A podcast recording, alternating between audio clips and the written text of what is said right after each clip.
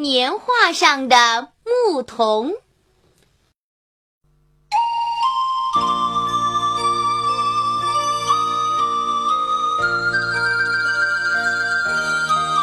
小山家里有张年画，年画上呀画着一个小牧童。小牧童骑在牛背上吹笛子。山很喜欢小牧童，每天晚上都要跟他说一小会儿话才肯睡去。有一天晚上，小山正在跟小牧童讲话，忽然“噌”一声，小牧童从牛背上跳下来了。他咧着嘴冲小山笑。还吹笛子给小山听，呜哩呜哩，好听极了。邻居的小朋友们听到了，都跑来了。小牧童吹笛子，大家就围着他跳舞，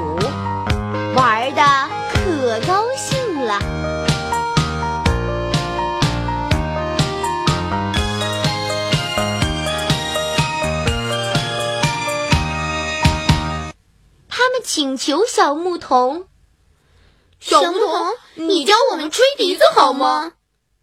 好啊。这一下，小山可不高兴了。小牧童是我的，为什么要他教你们吹笛子呀？说完，就把邻居家的小朋友们都赶跑了。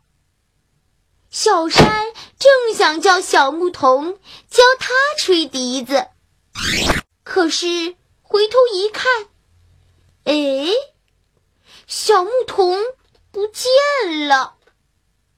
原来小牧童又跳到年画上去了。你瞧他，瞪着眼，绷着脸，一定是生气了。小山也生气了，把年画反过来钉在墙上。哼，小牧童，你不肯教我吹笛子，我就把你关起来。第二天，小山把年画拿下来了。哎呀，年画上的小牧童不见了，只剩下一头老牛。小山惊讶极了，怎么也想不通发生了什么事儿。这个时候，老牛忽然开口说话了：“呃，小山的小山，你这个小气鬼，光想到自己，呃，不管别人。小牧童不跟你好了。”他就跑了，那那怎么办呢？小山心里又难过又着急。老牛安慰他：“哦，别急，你骑到我的背上来，我带你去找他。”老牛就从年画上跳了下来。小山一跳，就骑到了牛背上。他们一起去找小牧童。找啊找啊，他们终于找到了小牧童了。小山连忙对小牧童说：“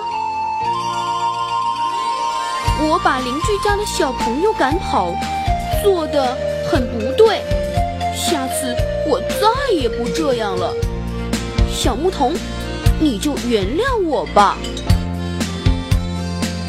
小牧童听小山这么一说，就高兴起来了，和小山一起骑到牛背上回家去了。小山跑东家，走西家，把邻居家的小朋友们都请来了。小牧童吹笛子，大伙儿一起唱着歌。后来呀，他们都学会吹笛子了，而且都吹得很好，很好。